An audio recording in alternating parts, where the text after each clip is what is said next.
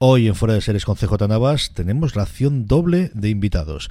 Empezaremos hablando con Álvaro Nieva de las series españolas, de lo que nos han deparado este 2020 tan atípico y que aún así tenemos grandísimos estrenos, algunos ahora mismo en emisión y algunos que todavía nos faltan por llegar como antidisturbios de la que hablan maravillas la gente que lo ha podido ver ya en San Sebastián. Pero hablaremos de Patria, hablaremos de todos los estrenos que ha tenido Movistar Plus y de todos los estrenos en abierto que han tenido un montón, un montón tremendamente interesantes. Y luego un poquito después hablaremos con Antonio Rivera. Antonio eh, que está haciendo todos los lunes cuatro trazos mal contados para fuera de series, para la web, y, que por fin cumple de esta forma eh, una reivindicación histórica en fuera de series, que es que hablásemos más de animación. Pues con él vamos a hablar de animación, de animación clásica, empezando por Los Simpson, como no, y llevando hasta el anime, que es la última sesión que tiene. Vamos a repasar con él todos los artículos que ha ido escribiendo durante estos eh, últimas semanas, estos últimos dos o tres meses en fuera de series. Anticiparemos el que va a escribir el lunes, y así de paso hablamos un poquito de quizás la parte del mundo de las series que menos efecto ha tenido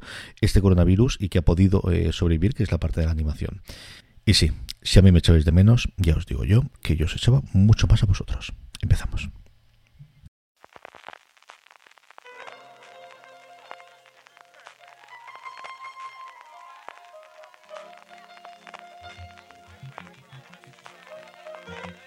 Estás escuchando Fuera de Series con CJ Navas.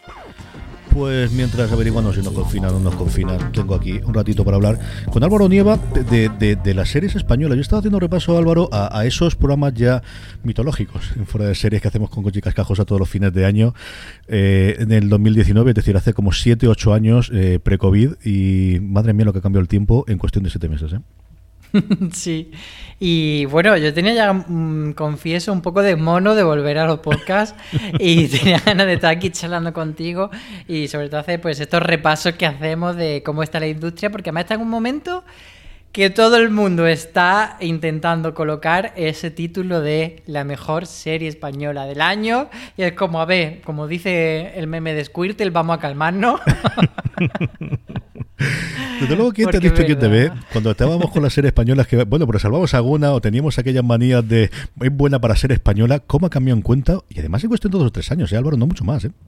Sí, o sea, sí que es verdad que ha sido como un proceso de afianzarse. Yo creo que eh, de los tres últimos años sé como cuando ya se ha mm, quitado ya la máscara esa de decir para ser española, tal, pero creo que viene de un proceso un poco más largo, sobre todo de cuando irrumpió Bambú, series como Gran Hotel y tal, y subieron el listón de, digamos, de la factura técnica. Y ya por lo menos sabías que a nivel técnico, nivel técnico la mayoría de las series españolas iban a ser potentes o potables por lo menos, que iban a tener ese estándar eh, que no era de segunda división o que si era de segunda división casi estaba al estándar británico.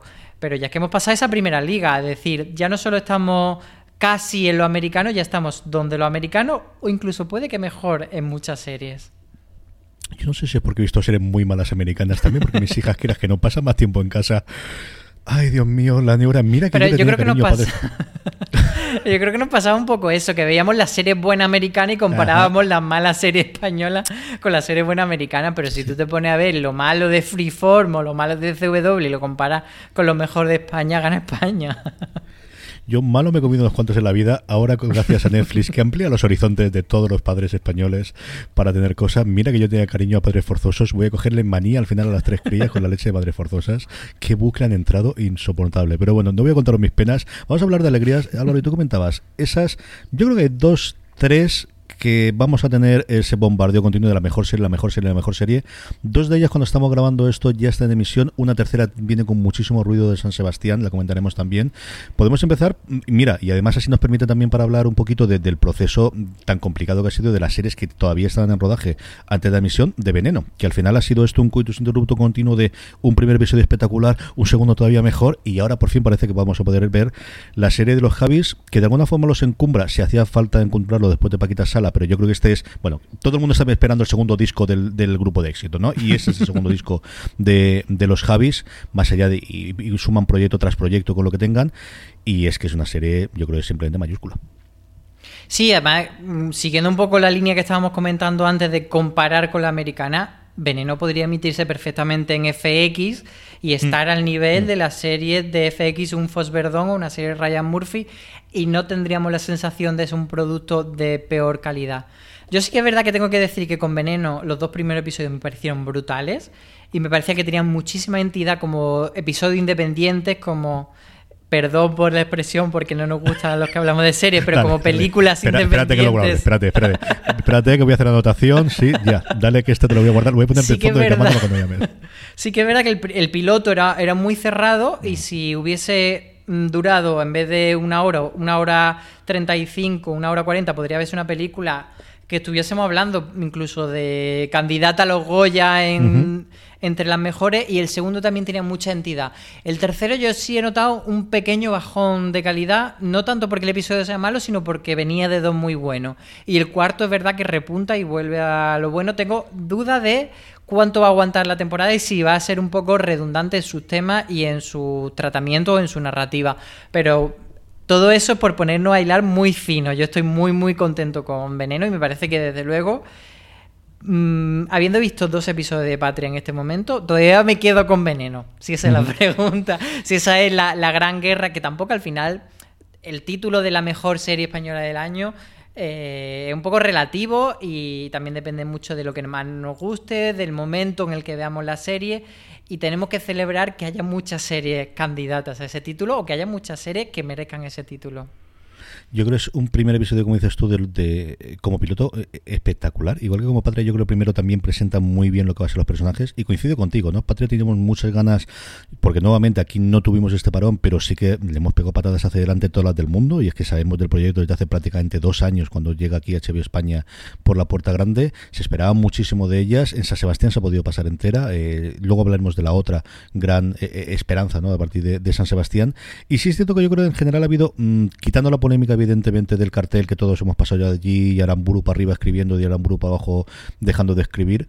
Los dos primeros, yo creo que nadie puede decir que no cumplo las expectativas en cuanto a nivel de calidad y la gente que ha leído el libro, que yo creo que no estaba ninguno de los dos, en cuanto a adaptación y de fidelidad a, lo que al menos nos mostraba la novedad de Aramburu en su momento. Sí, yo confieso que, que he leído algunas cosillas como para situarme un poco más por paladear y, la curiosidad de ver esto, si lo hacen así o lo hacen así, pero no me leí la novela completa en su momento. Pero, por ejemplo, esto no sé si lo puedo decir, vi los screens con mis padres, así que igual me he saltado alguna norma de, los embargos.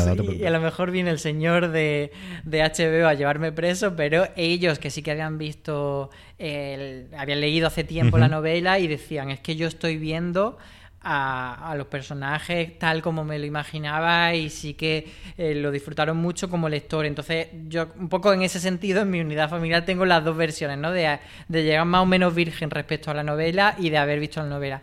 Y creo que hace un ejercicio de sobriedad. Sí que es verdad que tampoco es una novela que sea, pues eso, a nivel del el Nobel de literatura, ni tampoco una serie que intente ser demasiado edgy ni demasiado mm. estrambótica, pero sí que hace un ejercicio de sobriedad, porque lo que te tiene que contar debe ser muy sobrio para no llevarte ni al sentimentalismo, ni a la guerra, ni desequilibrar demasiado la balanza. Es verdad que la balanza mm, va hacia más, hacia un lado que otro, porque hay un lado que es más víctima, pero tampoco quiere condenar demasiado la parte de los que estaban involucrados en ETA por contarte no tanto que no sean culpables, sino, bueno, ellos tenían sus razones y también sufrieron a su manera.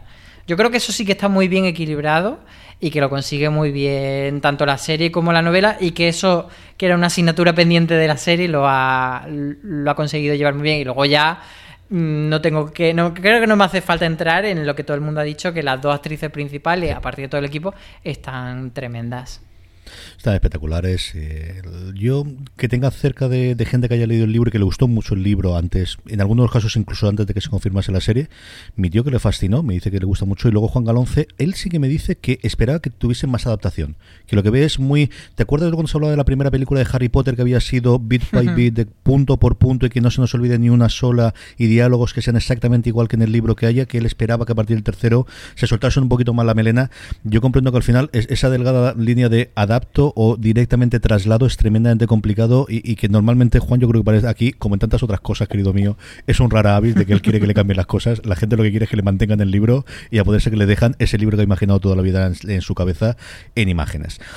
La tercera discordia es antidisturbios. Y antidisturbios nos encontramos en las circunstancias de sí, tenía mucho marchamo con Sorogoyen. Hemos podido ver un tráiler muy potente de lo que sabemos que es el primer episodio con ese desalojo. Y lo otro que sabemos es que la gente que ha podido verla en San Sebastián no es que hable bien de ella, es que aquí es lo que contabas tú de la mejor serie del este. Yo, esto de que me toque Nerd de Madrid ya me toca bastante mal las narices de que haya sido lo mejor de los últimos tiempos. Pero oye, dicen que sí. Así que, bueno, pues vamos a ver. Si no recuerdo mal, es Javi Zurro del español el que tituló, eh, pues eso, la mejor serie española del momento. Y la verdad es que Javi tiene bastante criterio, yo me fío de él. Pero bueno, yo todavía mm, es como Javi, pero mejor que Veneno. y, y luego es verdad que yo le tengo dos cositas a Antidisturbio. Una es que digamos que a nivel sentimental no me siento muy unido al colectivo de los antidisturbios, entonces creo que puede tener cierta polémica de si blanquea o no, eso habrá que verlo, porque ya os digo, todavía no la he visto, me han llegado hoy los screeners, pero todavía no me, no me he puesto a ello. Y por otro lado, me echa bastante para atrás que sean mm, seis o siete protagonistas masculinos y una mujer y que por mucho que ella sea la echada para adelante, la fuerte, la tal, la más protagonista, sí que, bueno, me parece que en 2020 una serie que solo tenga una mujer protagonista, mm, pues eso. Pero bueno, voy a intentar que todo esto que he dicho como peguitas previas no me condicione a la hora del visionado y dar una oportunidad. Y como digo, si son tres mejores series españolas del año, pues bienvenido sea, porque es una fiesta a la que todos nos debemos sumar. Total y absolutamente. Yo creo que es imposible ahora a día de hoy sin hablar de Netflix por varias razones. Primero porque siempre es Netflix y segunda porque de alguna forma esta revolución de la producción y que el arrastre lo ha traído a ellos. Y lo atraen ellos desde la que se nos ha ido, que ha sido la chica del cable, que también fue pues eso, pre-COVID. Es que hay un vacío a partir de marzo, claro. Es que se estrenó Elite en marzo, Álvaro, y parece que llevamos sin ella dos años, ¿eh? Sí, sí, yo lo recuerdo como antidiluviano el hecho de estar viendo Élite y disfrutarlo, incluso La Casa de Papel, que también fue en ese lapso de tiempo coronavírico y, parece como que, ha pasado mucho tiempo, ¿no? Pero bueno, ya estamos puestos en, la siguiente etapa, que no sabemos si será confinado o no será confinada, pero, pero vienen cosas interesantes mm, en Netflix porque además llevamos un tiempo por ejemplo, el, el último estreno ha sido Memoria de Idun, que no ha sido demasiado. O sea, que ha sonado más por la polémica que tuvo de los actores de doblaje, etcétera, que por el hecho del producto en sí. Valeria tampoco nos convenció mucho, pero yo creo que hay en el horizonte alguno. No sé si tú tienes alguno previsto que te guste más, pero yo sí que hay alguno que me llama mucho la atención. Yo tengo muchas ganas de ver qué es lo que hacen, porque eh, eh, es que más allá de esas, y es cierto, Memoria de uno el follón, mm, eh, pero es que otras que ni siquiera han hecho ruido. Es que al final la nueva serie del mm, señor creador de la Casa de Papel se nos olvidó a todos, Álvaro. Total, totalmente. Ese White Line yo la, yo la vi. Y, y, se quedó ahí muy en tierra. Nada, es verdad que en estos rankings que hace Netflix de las 10 del día que siempre decimos aquí en Fuera de Serie que nos podemos fiar relativamente, pues en muchos países estuvo en primer puesto, sobre todo en Reino Unido, en países de habla anglosajona. Es verdad que aquí en España llegó con un formato muy raro porque al no poderse doblar durante el confinamiento, yo en aquel momento que estaba confinado con mi madre, la vi con ella mm. y, y, estaba en formato de los ingleses hablan en español latino y los españoles hablan en español porque no había doblaje en castellano. Entonces sí que es verdad que podemos decir que llegó ahí un momento un poco raro, si la veía en versión original, por supuesto sí que la veía bien, pero aparte de eso, Sky Rojo yo creo que ha sido una serie que se ha quedado un poco que ni era tan o sea, Sky Rojo no, perdón, White Lines. Sky Rojo es la otra que tienes. Que se supone que estarán en algún momento. Sí, sí.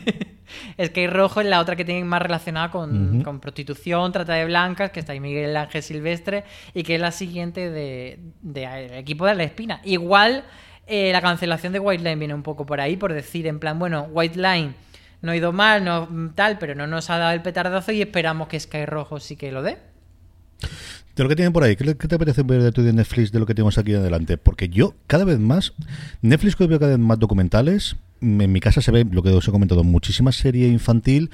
Mi mujer ve muchísimo stand-up comedy que ahora está viendo estas cosas. Yo, sí, tengo muchas ganas de ver ahora de final de años la nueva eh, de Blind Manor, el, la nueva eh, de la mansión y evidentemente de Crown pero cada vez tengo menos series que tengan esa necesidad. Mira que The Umbrella Academy me gustó la primera temporada, que a mí sabes que me das un superhéroe y dime tonto, o sea que no tengo problema. Y la tengo ahí pendiente, y, ni siquiera esas de lo que tenemos en España que te apetece ver de, lo que nos anuncian, que esperemos, veamos de aquí a final de año, Álvaro.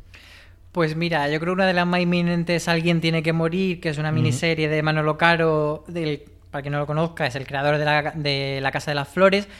A esa no le tengo tanta confianza, igual nos sorprende, así que yo me voy a quedar con El desorden que dejas, que es la nueva serie, miniserie también de Carlos Montero, co-creador de Élite, que no va tanto esta vez por el tema adolescente, sino que es eh, siguiendo una, una, mujer adulta, que es Bárbara Leni, una trama de thriller, todo grabado en Galicia, una persona que desapareció, que murió en el pasado y que ha dejado una serie de secretos. Entonces, me llama bastante la atención todo, todo esto que plantea. Está también Inma Cuesta, a la que en Fuera de Series oficialmente adoramos por, por Ar de Madrid y por muchas otras cosas, pero sobre todo por esa por ese personaje que tuvo en Ar de Madrid. Así que bueno, el desorden que deja sería con la que yo me quedo.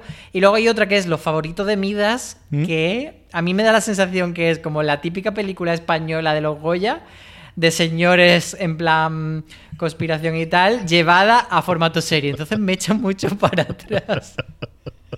que está ahí Luis Tosar y tiene cosas bastante chulas ¿Mm? conceptualmente, pero que digo, ay, por favor. Pero suena eso. No o sea, el cartel, si lo veis, dice, esta es la película de Goya 2018.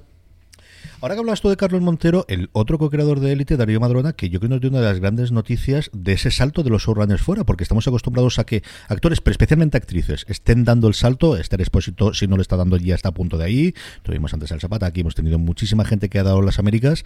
Y el hecho de que sean creadores los que empiezan a tener esa confianza de darles proyectos internacionales, y, de verdad que además eh, es que Darío y Carlos son muy buenos tipos, es que además nos alegramos mucho por ellos. Che, que te da esta alegría de se está rompiendo ya esa última barrera que quizá es la que faltaba, ¿no? De los propios creadores pueden hacer proyectos internacionales más allá del Expina que yo lo había tenido con este Wildlands, como os he comentado, y con, y con Rojo. Sí, además Darío Madrona, como tú dices, una persona majísima, súper humilde, que además él lo decía en Twitter, pues, pues eso, con mucha humildad y, nosotros pensamos, no, no, Darío, o sea, lo que tú acabas de, conseguir es una cosa que mm, lo mismo que en su momento conseguía Al Espina cuando fue el primer creador eh, que hace un contrato a gran escala con Netflix de tú eres una persona que queremos tener durante X años desarrollando series solo para Netflix. Entonces, eso lo consiguió El Espina a nivel global, porque solo lo habían conseguido angloparlante, el primer no inglés eh, o no británico o no anglosajón, no americano, era El Espina. Eh, Darío Madrón se convierte en el primer eh, no angloparlante que consigue un contrato como showrunner, ya no te digo como guionista, no es eso, que tú te vas a Los Ángeles y consigues ser el guionista 8 de Anatomía Grey. No, aquí eres el showrunner de una serie para pico que ni siquiera es una plataforma como Netflix que dice, bueno, lo hace desde España para audiencia global. No, es una plataforma que solo está en Estados Unidos mm. por ahora. Entonces eso también es muy grande. Y entonces él, le han dado viendo lo bueno que era eh, dentro de Élite. Le han dado una serie que es una adaptación de un libro mm, Young Adult también, que es One of Us, One of Us is Lying. Y, y él va a ser el que lo desarrolle. Entonces, de repente, que una persona que su idioma materno es español, que puede no tener esa confianza para él, le depositan esa confianza y me parece súper importante y que tenemos que ponerlo muchísimo en valor. Y sobre todo si es una persona, como tú dices, tan maja como Darío le seguiremos la pista, tengo muchas ganas. Estaba repasando todo lo de Movistar Plus, que es un porrón, Álvaro, y sigo viendo el mismo problema de siempre, y es que temporada 1, miniserie, miniserie, temporada 2, temporada 3 y cierre, con mire lo que has hecho, una Movistar Plus que le siguen funcionando, al menos que nosotros veamos desde fuera, tremendamente bien las comedias, pero que le dan dos o tres temporadas, y el resto, pues antes hablamos de antidisturbios, pero es que todas son exactamente igual. Mm, una temporada y se acabó, bueno, que también es el nuevo modelo, ¿no? Aquí no parece que vayamos a esperar cinco o seis temporadas que se continúe, mm, ni Velvet lo, lo pudieron aguantar con este remake que hicieron. Sí, de hecho, nosotros estuvimos en el Festival de Vitoria, mm. estuvimos desplazados allí Antonio Rivera y yo, y estuvimos charlando con Susana Herrera, que es una mm, de las jefazas, por así decirlo, y también con, otros compañeros de, Movistar, y estuvimos charlando de cómo era un poco su estrategia, y, y esto que pasa que tú dices, de que al final y ellos dicen, bueno, nosotros estamos abiertos a todo, a que si las series duran ocho temporadas, que duren ocho temporadas, pero en la práctica no están durando.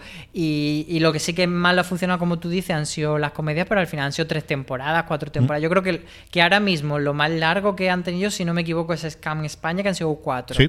Cierto, de lo más reciente y tanto vergüenza como mira lo que han hecho ha sido tres temporadas que están muy bien pero bueno que no es, es una franquicia como no es como digamos NBC teniendo DC Sass aguantando cinco o seis temporadas y están tirando mucho por miniserie. Al final, pues eso que le ha funcionado muy bien de la línea invisible, mm, del día de mañana, etcétera. Unas porque le han funcionado muy bien y otras porque podrían haber tenido recorrido y han dicho, bueno, era una miniserie. Era como, no, cariño, tú sabías que podía durar más temporadas.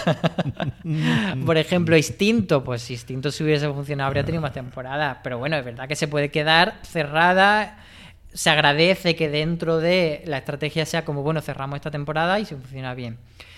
Eh, bueno, por ahora no hay nada así como que tenga mucha duración. Melissa Pereaude sí que va a tener, por ejemplo, una segunda temporada, podría durar más, pero que no hay nada de que esté planteado a largo plazo. Y tenemos, por ejemplo, a mí lo que desde luego más me llama la atención de esta nueva nada de Movistar, aparte de Nadrovia, que la vimos y los dos primeros episodios están muy bien, yo recomiendo la crítica de Antonio Rivera Mm, que analiza muy bien cómo tiene un puntito Fleabag la serie porque rompe la cuarta pared. Es verdad que no es la primera ni la última serie, ni Fleabag ni esta, que rompe la cuarta pared, pero bueno, tiene su conexión. Pero sobre todo yo, más incluso que Antidisturbio, dime quién soy. Creo que esa es la serie que no solo porque vaya a ser buena, no solo porque adapta un libro importante, yo creo que es la serie que va a romper la barrera de ir al mainstream.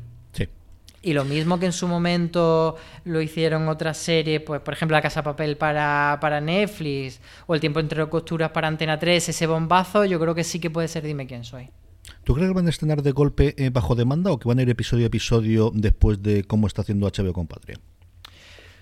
Yo creo que Mm, como más luciría la serie sería episodio a episodio. A lo mejor, pues como ha hecho Patria de Lanzardo al principio, mm. pero no sé si Movistar está en ese punto de... Ellos dicen que sí, que quieren probar fórmulas. De hecho, con, Mira lo que ha hecho, hicieron... Eran seis episodios mm. y fueron tres semanas, tres eventos, por así decirlo, a la semana. Yo creo que Mira, quién, eh, dime quién soy, sí que es la serie para hacer eso, para probar un poquito más adelante nos quedará el Tesoro de Cisne Negro, que será la nueva patria, la que todos estamos esperando. Y, es cierto que nos quedan pocos directores. Yo creo que El Tesoro de Cisne Negro, no, La Fortuna, que la han renovado. Eso, que la han cambiado al final. Cuando nosotros hablamos al final, que tenía abierto aquí el, bueno, el guion, el post que hicimos posteriormente, es cierto que han ido cambiando después. Pues sí, nos quedaba, yo creo que evidentemente Almodóvar, que es el, santo grial de quién pueda captarlo y quién pueda convencerlo para que haga una serie. Después ya recordemos el, el que fue aquello cuando tuvimos la noticia que luego eh, se reveló que no había sido así. Bayona lo tenemos haciendo las Américas y desde luego pues uno de los que nada ahí era Menabar de qué puede hacer con una, un cómic que por cierto está muy muy bien, ¿no? que con las ilustraciones de Paco Roca y que el creador y el guionista es un tío interesantísimo, echarle un ojo porque la biografía del, del buen hombre que ahora está trabajando en el, en el Ministerio de Asuntos Exteriores si no recuerdo mal, es una cosa curiosísima. Hablabas tú de cuando estuvisteis en Victoria, Antonio Rivera y tú, Álvaro, y pudisteis hablar, como yo creo ya norma y, tradición de todos los años, con, con Pérez Pus, con el, jefe de contenido de televisión española, una televisión española que dentro de todos los grandísimos problemas que tiene la Santa Corporación que eh, a todos nos envuelve, oye, tiene un año de ficción cuando empiezas a ver de pues oye, no es que esté bien, es que está bastante, bastante bien, tirando muy bien ¿eh? lo que han hecho este año. Sí, ahora para el primer trimestre ya han estrenado Hit, que no le está luciendo como una barbaridad, pero yo creo que está haciendo unos buenos datos y yo creo que es una serie muy buena para, para televisión mm. española porque por un lado tiene ese punto eh, pues de reivindicar, de hablar de temas sociales, que es algo eh, que a lo mejor no todo el mundo se atreve, pero lo hace desde un punto de vista que tampoco está sentando cátedra, que deja varios puntos de vista que salgan a la luz. Y por otro lado tiene algo más clásico que es Inés del alma mía. Y, por lo que nos contó Fernando López Puy cuando lo entrevistamos nos decía que quería un poco combinar esas dos cosas. Eh, cosas que sean más actuales más contemporáneas más de temas sociales más de ahora y luego pues cosas más clásicas como adaptaciones literarias como series de época como series como más bonitas. Y por otro lado nos decía que su gran asignatura pendiente ahora era tener comedias nos dijeron que querían tener comedias más eh, convencionales, más románticas, tal, pero que también querían tener Fleabag. Y aquí se, se, montó un poco de revuelo con ese titular, que que no era clickbait, lo voy a decir, que él lo dijo porque yo le pregunté, ¿cuáles son? Dime ejemplos de cosas que tengáis como referente y me dijo tanto Flivas como Catastrophe, que era otra que él me mencionaba, y él, pero claro, él me lo decía más por el tema de, no tanto de que sean series como tan, pues eso, tan vanguardistas como Fliba, sino series que son cotidianas y que el humor se crea a través de situaciones cotidianas. Y sí que tenían esos referentes y él los nombró, pero no significa que exactamente tú le lleves Fliba a televisión española y te la vaya a comprar. Pero bueno, que sí que sobre todo que saben que son conscientes de que la comedia es su asignatura pendiente porque no tienen, están invirtiendo mucho en, thriller, que esa línea que abrió La Caza, que lo ha seguido Neboa, que lo han tenido varias cosas, pues la van a mantener y pues eso, van a intentar que tenga un poco de todo. Y a mí la verdad es que me parece que, Televisión Española está haciendo cosas muy inteligentes en, en cuanto a ficción. Y recuperando el Ministerio del Tiempo con esa cuarta temporada que no nos creíamos nadie que iba a llegar y que llegó, y con esos finales más arriba y abajo, y con muchas ganas de ver qué ocurre con la quinta, porque nuevamente yo creo que después de los vaivenes que ha tenido con estas tres primeras temporadas, ahora es una cuestión de voluntad que tengamos 18 temporadas del Ministerio del Tiempo o que logre superar en su momento, cuéntame por qué no, ¿no? Yo no voy a hablar de Hit porque luego Álvaro me dice que soy como una fan quinceañera con Daniel Grau y yo lo confieso plenamente y no tengo ningún tipo de lo problema. Eres, lo eres, Soy así, sí, totalmente. Así que hablemos de Perdida, que oye, sale Daniel Grau también. No solamente por esto, sino por el efecto doble que tuvo después de Netflix. Y es que seguimos teniendo, incluso aquí, que era una serie estrenada, yo hay dos cosas, ¿no? la apuesta definitiva que no nos, yo, no nos creíamos, no, yo no me creía, de Antena 3 por A3 Player, y la hemos visto con Benigno, lo hemos visto con Melia y lo vimos en su momento con Perdida, y luego que una vez más, una serie pasada por Antena 3, donde tiene el boom y donde se conoce internacionalmente, es gracias a Netflix. Madre mía de mi alma. Sí, además justo esta semana eh, Nacho López, que es el guionista principal de la serie, el creador, ha contado por Twitter que mm, la serie en Netflix estuvo disponible en los países latinoamericanos y ahora va a dar el salto al resto de países. O sea que va a tener no una segunda vida, sino una tercera vida perdida y a mí me parece que que ya lo digo para los que no estén escuchando, que no la hayan visto, que le den una oportunidad porque es una serie más que se, se disfruta muy bien en formato eh, maratón, en formato de hoy me veo dos, hoy me veo tres y no tanto tener que esperar semana a semana. Y, y al final está muy bien que las series tengan esa, esas distintas ventanas y que puedan tener varias oportunidades. Y A3 Player Premium, mm, números arriba o números abajo que nos dieran lo que quieran.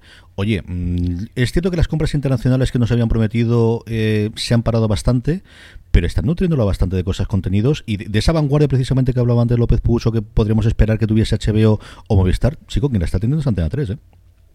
Sí, en el Festival de Vitoria anunciaron una serie internacional que es Script Show, que es esta serie de mm. Greg Nicotero basada en las películas clásicas de, terror, pero no van a apostar tanto por, comprar, porque es verdad que ellos lo que quieren es que si compran una serie, que solo la tengas en, A3 Player Premium. Es decir, no quieren comprar un Modern Family, que ese Modern Family esté en HBO, Netflix, etcétera. Entonces, las compras que quieren hacer no quieren hacer catálogo. Es verdad que su precio es más es como una estrategia complicada también, mm. porque también te está cerrando una puerta a que tú digas, bueno, en A3 Media tengo suficiente contenido. Al final, esa estrategia es que A3 Player Premium siempre va a ser una plataforma eh, segunda plataforma. Es decir, yo tengo Netflix y aparte tengo esta que me da unas cosas premium, pero no es mi única, mi campamento base de plataforma por así decir. Entonces, pero bueno, ellos están haciendo una estrategia que es decir, todo lo que pase, están dividiendo las series a tres media, o sea, perdón, Antena 3 series y series a 3 Player Premium.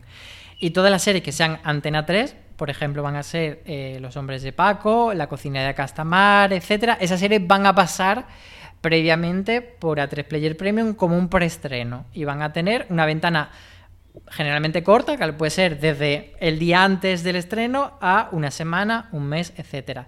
Pero esas series van a pasar luego por el lineal y luego tendrá su segunda ventana en Netflix o la plataforma que corresponda.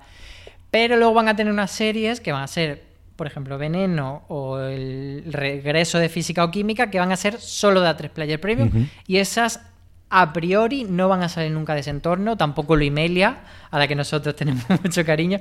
Todas esas van a estar encerradas dentro de esa plataforma. Y bueno, pues eso cada uno decidirá si es una buena estrategia o no. Pero es verdad que si quieres que la gente al final se suscriba, no puedes decir en plan, bueno, no me suscribo a 3 Player porque Veneno sé que dos meses después, que es un poco lo que hablábamos con Mulan.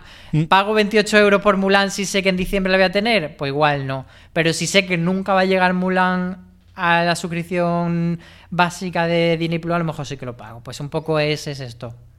Es una estrategia parecida a la que tienen canales de nicho. Esto lo comentábamos tú y yo ayer un poquito. O te lo mandé al correo este de, de, un par de canales que hay americanos que tienen muy claro que son canales de nicho, que evidentemente no van a ser nunca masivos, pero que puedan tener ese complemento. Es muy Ahí funcionan Dark o funciona, por ejemplo, Acorn, que aquí llegó a España y luego parece que ha desaparecido, o cosas inglesas. De, nadie sabe. nadie sabe que hay. No, y mira que tiene cosas chulas. Ha vivido muerto.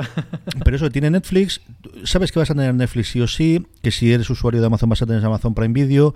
A lo mejor tienes una suscripción más, pues a lo mejor ahora que CBS o la Access hace internacional y los fanáticos de Star Trek como yo, pues las que estén vendidas no, pero las que vengan después nos hacemos del nuevo Paramount Plus. Pero que luego puedes tener uno o dos canalitos pequeños, especialmente si la meten con el con la plataforma. Yo creo que ahí lo que, por ejemplo, ha empezado a hacer Orange eh, ahora con, con Start Play, que Start es un pedazo de canal, es que tiene muy poquita cosa, pero todas de calidad.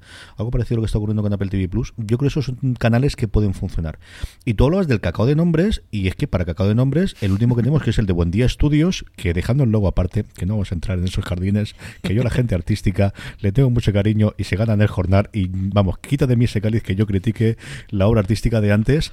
Sí que a nivel industrial el, el funcionamiento de una cosa montada a medias entre Antena 3 o a 3 Media o como queráis verlo y, y Movistar mmm, es una cosa de mucha pasta y mucha gente. Esto yo creo que puedo explicarlo, no sé si, porque todavía no se conocen todas las patas y todas las implicaciones, pero sí que más o menos me he enterado de cómo funciona. Eh, para que os hagáis una idea, un ejemplo práctico, en el tercer episodio, en el cuarto de Veneno, no aparece ya A3 Media Studios y aparece uh -huh. Buen Día Studios. O sea, A3 Media Studios ha desaparecido, ha pasado mejor vida y de hecho eh, Ignacio, eh, Ignacio, Corrales, que era la persona que estaba antes en A3 Media Studios, es la persona que está en la cúspide de la pirámide del organigrama de Buen Día Studios. Lo que no tenemos tan claro es qué implicaciones tiene Buen Día Studios para Movistar. Si Movistar va a tener, va a seguir siendo, eh, digamos, una casa de series que compra series a veces a Buen Día Studios y a veces a terceros o todas las series de Movistar van a ser ahora mmm, participadas por Buen Día Estudios, a veces con participación de otra productora, porque sabemos siempre que, que el estudio no siempre es la productora única. Ejemplo, Veneno es Buen Día Estudios, antes a, antes a Tres Media Estudios, con Suma Latina, que es la productora de los Javis. Entonces, cada, cada por ejemplo, la serie de, de, Leticia Dolera es Corte y Confección de Películas, que es como mm. se llama su productora de Leticia Dolera, con Movistar. Entonces, no sabemos si Movistar ahora todo lo va a hacer, todo lo va a pasar por ese filtro de Buen Día, o Buen Día va a ser algo que pertenece tanto a Tres Media como a, Movi a Movistar, pero eso, que no se casan exclusivamente con eso.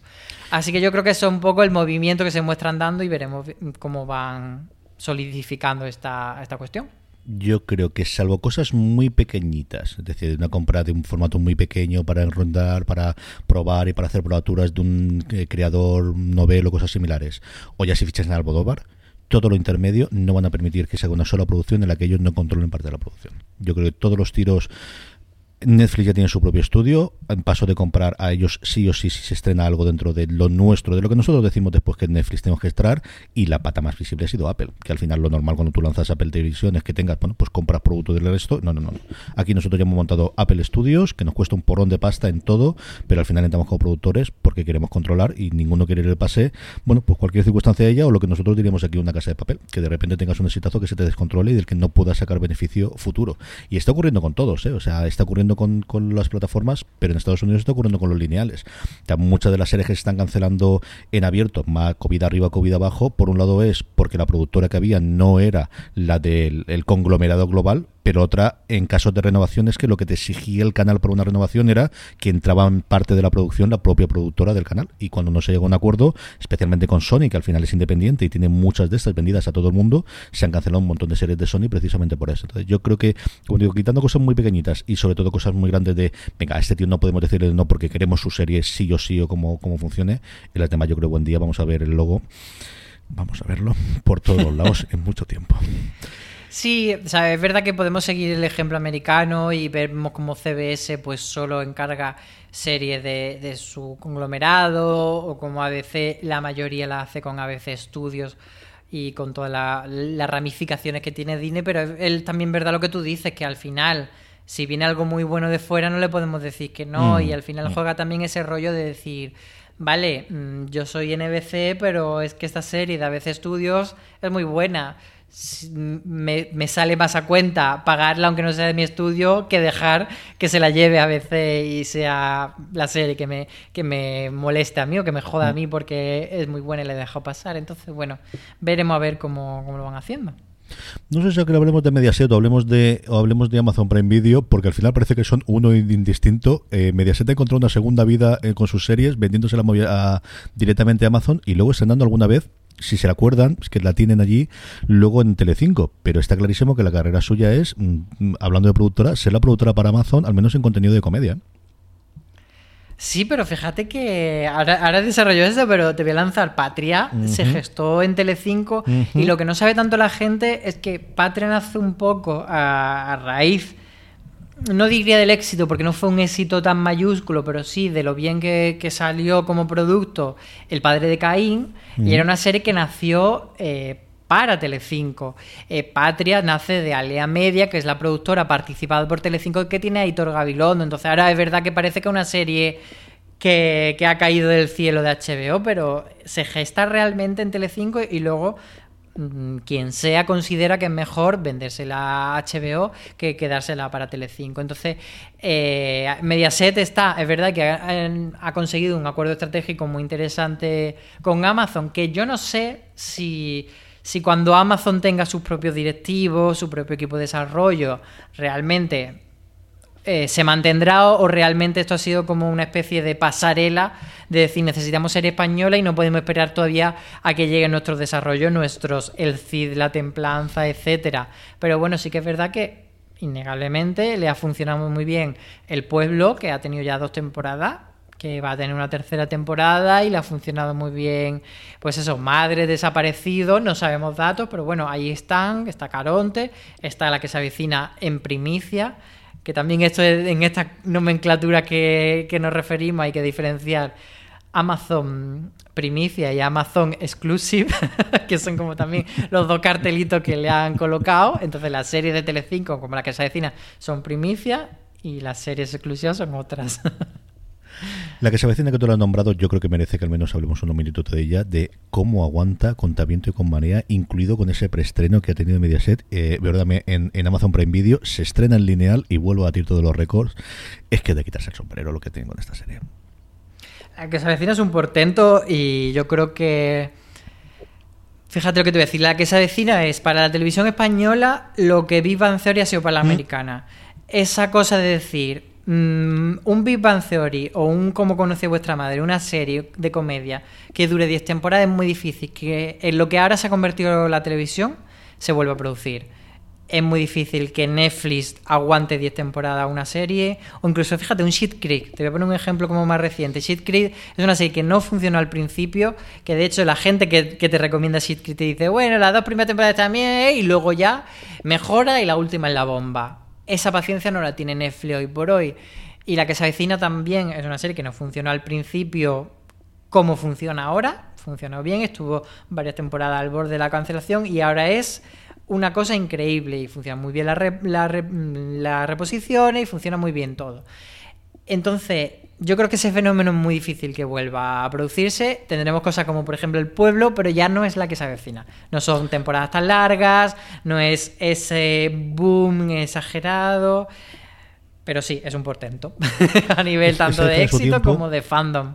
Eh, yo de lo que recuerdo de Crío, de, de, de- lo comentaba yo esta semana hablando con Cristina en, en, en mi sección en Elche, de, de cómo era ese el sentimiento de la gente que meto en mi casa. De todas las semanas tengo esta cita con ellos, en muchos casos son mi cita a la hora de comer, es mi cita a la hora de cenar, es lo que contabas tú, es, puedes, puede con esta generación fuera Friends, o fuese posteriormente como conocí vuestra madre, o fuese Big Bang, y aquí indudablemente desde luego es la que se avecina, hasta el punto de, yo creo que vamos, Telecinco hubiese estado loco por seguir haciendo más episodios, tenemos ese cambio al pueblo, y hasta el punto de que continúa ahora, eh, bueno, Audible sale mm, eh, aquí en España la, la, franquicia o la, la, filial, mejor dicho, de Amazon eh, para cosas de audio en general, tiene sobre todo pero también algunos podcasts, y lo que sale es con dos continuaciones o spin-offs, es el nombre que le dieron, por un lado de la que se avecina y por otro de Vis a Vis, que va a tener su tercera reencarnación después del paso a Fox, después de esa segunda parte también con Vis a Vis el Oasis, ahora también en formato audio, de también otra cosa de esas cadenas que yo creo son las que están en el momento más complicado. Yo creo que las lineales cada día tienen más claro de esto es lo que tenemos, si aguantamos nuestro público, igual lo nuestro es información o es entretenimiento o es deporte o es lo que corresponde a cada una de las de las cinco grandes, que las plataformas van a muerte en mayor o menor medida y todos estos canales de pago que han funcionado tan bien, eh, gracias a Movistar, gracias a Vodafone y gracias a Orange, son los que yo creo que tienen toda esa duda de eh, en qué invertimos y dónde nos metemos y qué va a ser de nosotros en cuestión de, pues a lo mejor cinco años y con el COVID no son cinco años y son, son menos. Sí, yo creo que ahí la gran duda está en, plantearse si las marcas que antes eran marcas como canales, pues imaginemos AXN, TNT, etcétera, pueden sobrevivir en, como marcas dentro de un entorno de plataforma. Es decir, yo tengo, pues como tenemos ahora, yo tengo Movistar y dentro de Movistar tengo las series que son de Movistar y las series que son de XN bajo demanda, de XN Now, que es en concreto la, la marca que tiene XN en el entorno de, streaming.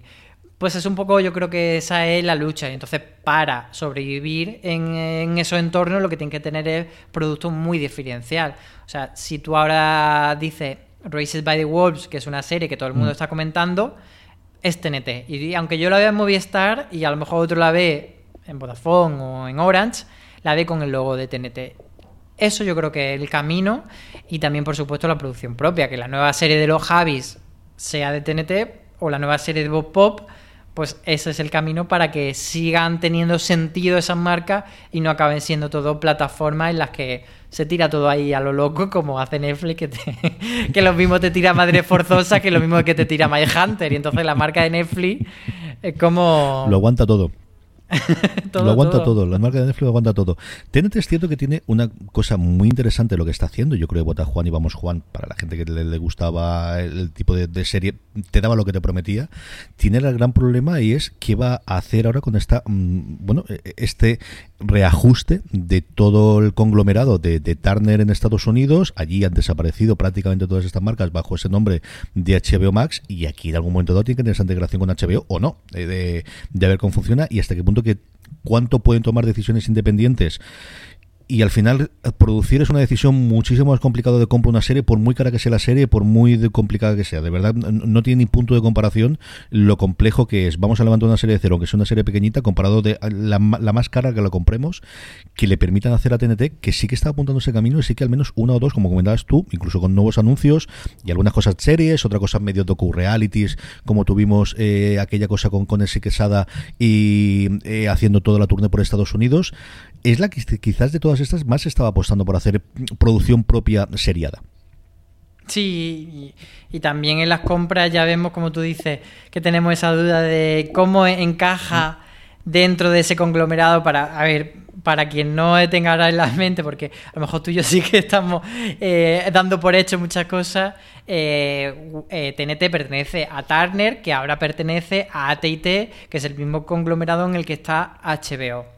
Entonces, en España tenemos, por, e, un lado, el canal TNT y por otro lado, HBO España, que pertenecen al mismo grupo. ¿Qué pasa? Que ahora, por ejemplo, Race by Wall tomando otra vez este mismo ejemplo, cuando lo vemos, incluso en Movistar, tiene la cartela de HBO Originals. Mm. Y de repente es una serie que no se está emitiendo en HBO, mm, sino que se mm, está emitiendo en TNT, que a su vez se emite en Movistar. Y entonces por esa carambola la tienes en Movistar y no la tienes en HBO. Entonces parece que sí que están viviendo ese momento de cierta independencia, aunque tienen también ciertos vasos comunicantes. Ejemplo, las series de animación para adultas de TNT al final se están emitiendo eh, a temporadas completas y, a, catálogo em, en HBO. Entonces sí que forman parte de ese conglomerado, pero es verdad que están manteniendo líneas de negocio diferentes. Al final también es enriquecedor para la propia empresa porque coge dinero de allí y de aquí, no solo lo pone todos los huevos en la misma cesta. Yo creo que hemos hecho un repasito bastante apañado. Nos hemos dejado por H por B. No sé por qué, pero no lo hemos dejado por ahí en medio. y este tipo de cosas. Vi alguna que otra vez por ahí. Nos hemos dejado Play. A ver si algún año de esto no da tiempo para ver algo de Play y qué están haciendo ahí. Y si es cierto que Fluxer con esta reconversión a 3 Player Premium yo creo que ha servido bastante para bien. Álvaro, en esta época que estamos teniendo, cuéntame algún lugar feliz, alguna serie de estas que te hace de, el corazoncito y dices, esta es al menos una hora que me olvido del mundo para que nuestros clientes al menos puedan llevarse a la casa durante este fin de semana y, puedan disfrutar de ellas. Pues confieso que es muy malo, pero he estado viendo el reality de Netflix de ordenar armarios. que ordenan, ordenan armario de gente famosa y Veneno sobre todo. Es que Veneno... Mm, es de las pocas series, no te digo en el último año, sino en, los últimos muchos años que veo los episodios varias veces. Y porque a lo mejor con, poquita, con Paquita sí que me ha pasado, pero más de verme un episodio concreto, o más de ver escena, o tal. Pero con, con Veneno sí es la necesidad de quiero ver este episodio varias veces. Entonces, Veneno ahora mismo es mi top, y luego me lo estoy pasando muy bien con, como he mencionado, con Raised by Wolves y tengo por dejar eh, puesto algo en la vista en el futuro y, que luego en el siguiente podcast debatamos si merecía la pena o no, eh, la vista puesta en la nueva de The Walking Dead, en World Beyond. Me apetece, me apetece. Fíjate que estoy muy, muy negativo con la serie madre de Walking Dead, pero esta me apetece mucho. Don Álvaro Nieva, un placer como siempre. Tenemos que hablar de realities, que hace un porrón que no hablamos tuyo de realities y ahora que yo veo de absolutamente de todo, alguna cosa de estas tenemos que hacer y, ver qué es lo que hay. Pues sí. Un beso guapísimo. Sí, un beso guapísimo. Cuídate muchísimo. Un beso, que tenía muchas ganas de volver a los podcasts, así que mira, ha sido una buena forma de volver y me lo he pasado súper bien. Así que un besote. Y de Álvaro a Antonio sin solución de continuidad, así que nada, pasamos de series españolas a animación ya mismo. Pues estaba antes hablando con, con, Álvaro y precisamente hablaba de cómo había que leer sí o sí a Antonio en su eh, crítica de Nasdrovia, eh, en la que hiciste cuando lo pudiste ver los dos primeros episodios allí en el festival, Antonio. Antonio, ¿cómo estás, hijo mío? Primero, eh, hoy tengo dos, dos, dos invitados, los dos madrileños de adopción. Me estoy, me tenéis en mis rezos, preocupado. ¿Cómo está la cosa? ¿Cómo va el invento, tío? Pues sí, los dos madrileños de adopción, pero uno mejor que otro. Tengo entendido, porque yo encima estoy en, zona restringida, que no es confinada, pero es, restringida, o sea que, bueno, lo llevo como puedo.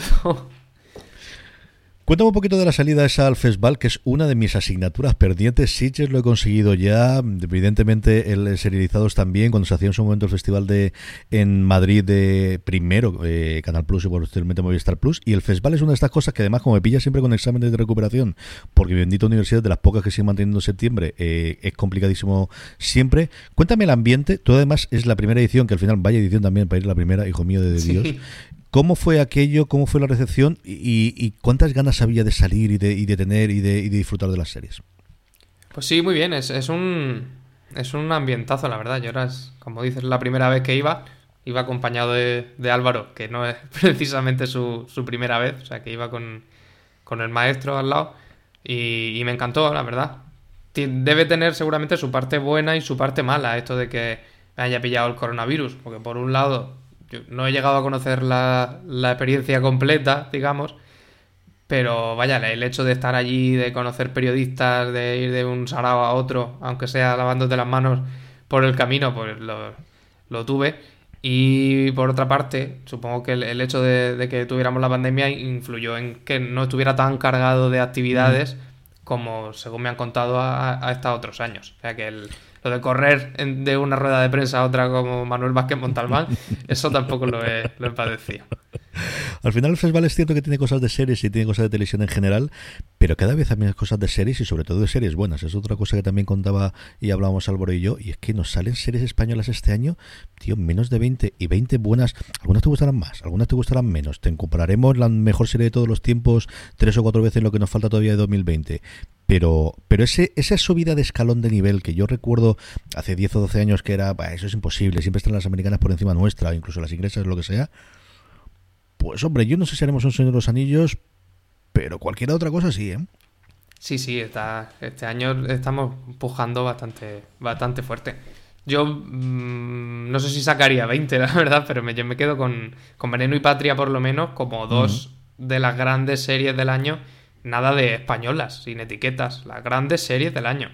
Antiturbios también están hablando maravillas de ella, yo esa todavía no la he visto.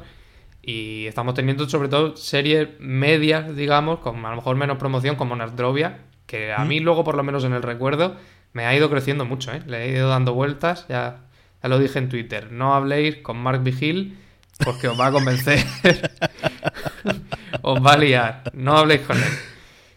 Vamos a dedicarle un razón de saber, yo creo que de Nasrovia, porque yo le tenía muchas ganas. Le tenía muchas ganas sobre todo por los intérpretes, porque son dos tíos que a mí me caen muy bien, que prácticamente todo lo que han hecho me ha gustado. Y al final una serie cuando yo la vi digo, bueno, pues morirá por el tono, eh, al final eh, vivirá o morirá por el tono que le den a la serie y por los dos eh, protagonistas que Miki Kima tiene. ¿Qué me puedes contar de eso, Antonio? Pues sí, Leonor Watling, que interpreta la, a la protagonista, está en un registro un poco más cómico, que no suele no suele ser lo, que mm. estamos acostumbrados a verla hacer, pero es que va acompañada de un Hugo Silva que ha dado con la tecla en, el, en ese pachino del, Ministerio del Tiempo, que es graciosísimo, pues anda en un, en un registro muy parecido. Y es que no hay que lo pare con eso, ¿eh? Es una gracia tras otra, increíble. Sí, la verdad es que el tío eh, ha tenido ya tres o cuatro reinvenciones y esa última con el Ministerio del Tiempo, mira que, que él jamás podía pensarlo. Yo creo que le va a dar mm, eh, décadas de gloria. Yo creo que he encontrado ahí el tono de tipo de personaje que va a caer bien, que al final tenías esa duda de, pero luego se le va a ser aguapera, pero ya ha venido a más, pero ahora ya ha entrado en años. Igual que Coronado se tuvo que reinventar, igual que Imanol se tuvo que reinventar, yo creo que Hugo Silva tiene esta primera y luego le quedará una segunda, pues eso, con los 50 años ya de galán en, en mayor edad y veremos cómo está el pelo pero oye, a mí me cae cada día mejor, ¿eh?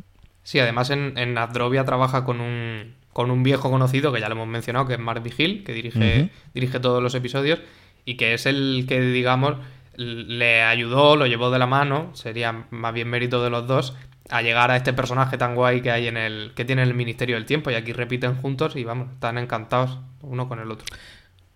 Estábamos eh, hablando, eh, una de las cosas por la que quería hablar con Antonio de hoy, aparte de por hablar un poquito de todas las series y de cómo ha vivido el confinamiento y lo que tenía, es porque has empezado a hacer desde hace un tiempo, y al final no habíamos podido comentar todavía, pues algo que llevamos buscando hace mucho tiempo en fuera de series. Yo recuerdo hace más de 10 años de la gente decirme, ¿cuándo vais a hacer algo de animación? Pero contar algo de animación. Hay dos reclamaciones siempre, que es animación y cosas para infantiles. La infantil más o menos ahora con las crías yo intento cubrirla y de vez en cuando recomiendo alguna cosa de las que tenemos. Pero sobre todo la parte de animación y era cosas en las que hemos hecho alguna probatura y hemos hecho alguna cosa puntual. Y por fin esta nueva sección de cuatro trazos más contados mm, que quiero que repasemos un poquito Antonio porque todos los lunes tenemos un artículo sencillamente maravilloso tuyo repasando la que quizás es los géneros que mejor ha aguantado ahora con el confinamiento en cuanto a nivel de producción, precisamente por el formato tan rarísimo que tiene, que se produce a muchísimo tiempo, se tardan casi dos o tres años en producir una temporada de animación, pero es cierto que presencialmente, quitando la parte de las voces, que es la parte que quizás se desconoce de no, no, esa no puedes grabar en tu casa, es que no tienes insonorización, tienes que ir al estudio, pero la parte de la animación sí que se puede hacer así. Sí, es, cierto que es un, que es un formato que, podría aguantar muy bien esta distopía en la que vivimos y que también, también es un formato que, venía muy bien para la cuarentena, por ejemplo, porque eh, por lo general son capítulos muy cortitos, no hay mucho dramón en la animación, es cierto, por lo menos en la oferta que nos llega aquí, son cosas alegres, son cosas un poco bizarras, que sobre todo también es lo que yo intento resaltar en, en la sección, porque al final como es mía, pues sale, sale lo, que a mí me gusta. Y yo creo que, que se nota, son todas series, pues eso, divertidas y que además es un género, y hablaba yo también con Álvaro antes, de cómo va a ser muy complicado que tengamos una novela que se avecina, igual que va a ser muy complicado que en ficción tengamos un nuevo Vivan Theory, un nuevo Friends, por mucho que todos los busquen de tener esos, esos pelotazos multimillonarios, pero donde sí se sigue dándose en animación, que al final Netflix de las pocas que ha aguantado ha sido Boya Hosman, luego se ha cargado algunas como tú que en la primera temporada, pero sí que se sigue apostando por quizás los que tienen las temporadas más largas o más longevas, tanto en número de episodios como en número de temporadas, es precisamente la animación por una cuestión de, de, de recorte, de, de, ajuste de costes, mientras que las series cada vez son más caras porque todo el producto y todos los actores fundamentalmente van a cobrar más. En animación, en mucha parte de los procesos que ya se ha podido hacer con las primeras temporadas y el hacer, pues no hablemos de los Simpsons que vamos a hacerlo dentro de nada, pero es que hay no menos de 10 y tienes de 10 o 12 series de animación que ha hecho multimillonarios a sus creadores y que sigue habiéndose capacidad a día de hoy. Sí, está claro que, demanda hay. Además, es cierto que, es un, bueno, un género, un formato, como lo, queramos llamar, en el que no se te hacen viejos los actores y no tienes que cambiarlos, que tienes espacio para la imaginación todo el que quieras, porque no tienes que estar andar con CGI, puedes dibujar lo que te dé la gana. Y en, eso eh, supongo que también eh, es, responsable esa cosa de que tengamos muchas animaciones de fantasía, por ejemplo, de ciencia ficción, de cosas muy locas, que es que sería muy difícil o imposible o carísimo representar en, en serie de imagen real. Entonces es ahí un, un huequecito para encontrar verdaderas joyas.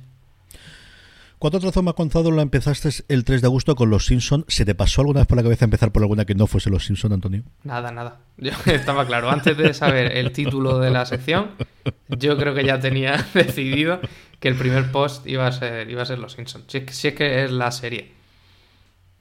A mí me encantó titulares. ¿Cuál es la mejor escena de los Simpsons? Y yo que voy a saber ese de. Pues si eres tú. Me faltó. El único que hubiese cambiado yo es. Pues, pues si eres tú. ¿Qué se puede escribir?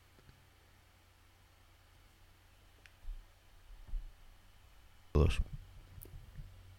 Perdón, CJ, he dejado de oírte. ¿Me oyes ahora? Ahora, sí, sí. Ahora sí. Yo la última frase entera no he oído nada. No sé por qué algo ha pasado. No sé si ha sido el cable o que he tocado alguna cosa porque también para la grabación. Dame un segundo y, tiro para adelante. Vale. Tú estás grabando normal, ¿verdad? Sigue grabando igual. Yo sí, Audacity. Vale, perfecto. Dame un segundo. sí. ¿Los Simpsons nos van a sobrevivir a todos, Antonio? Pues eso espero. Por lo menos sería lo, lo ideal. Porque es que yo, de hecho, ya lo hablábamos hace pues yo juraría que en la cuarentena, en estos, en estos artículos de joyas de catálogo que hicimos durante la cuarentena, mm. de, ese pensamiento que se ha instalado en las cabezas de todo el mundo de que las primeras temporadas eran una maravilla y las que salen ahora son basura.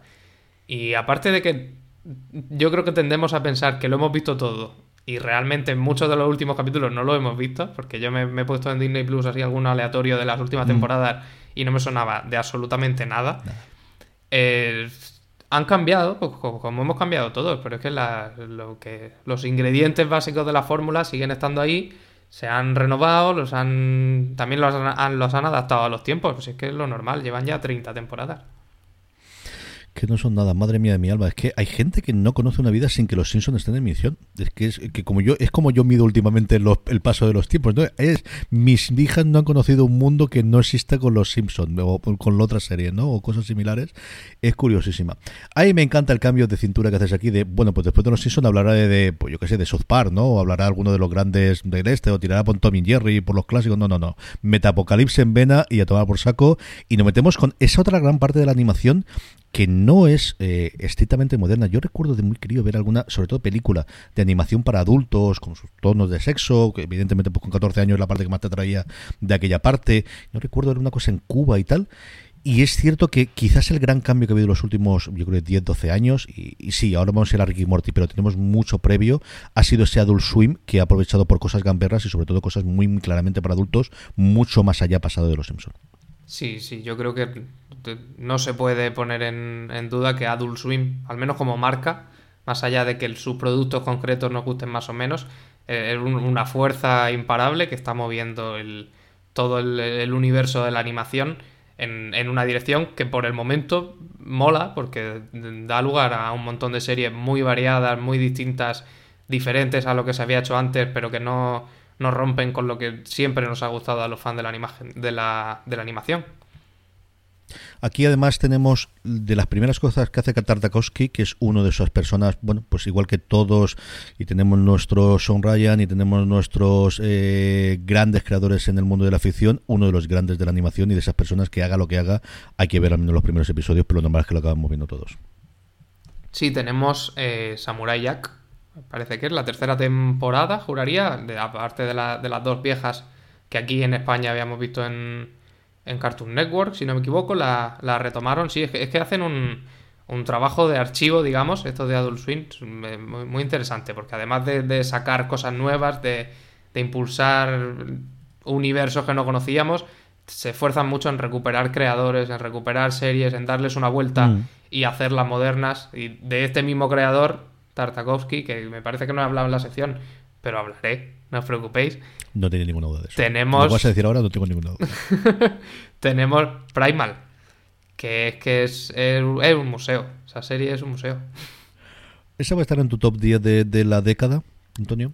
De la década, pues es muy pronto en la década para decirlo, pero pues, como mínimo el 10, yo creo, es que es, que es chulísima. Y enseguida tenemos la segunda mitad de la primera temporada, mm. que nos vino partida en dos y viene nada, este mes esos inventos que hizo en su momento eh, de Walking Dead de partir las temporadas, ya llevamos un caos de si es la parte de aquí. Yo ahora cuando daba la noticia de termina de Walking Dead, ya, pero termina dentro de tres años porque todavía le queda la final de la segunda parte más la siguiente temporada que va a estar partida en dos, con lo cual realmente son tres temporadas más las que le quedan.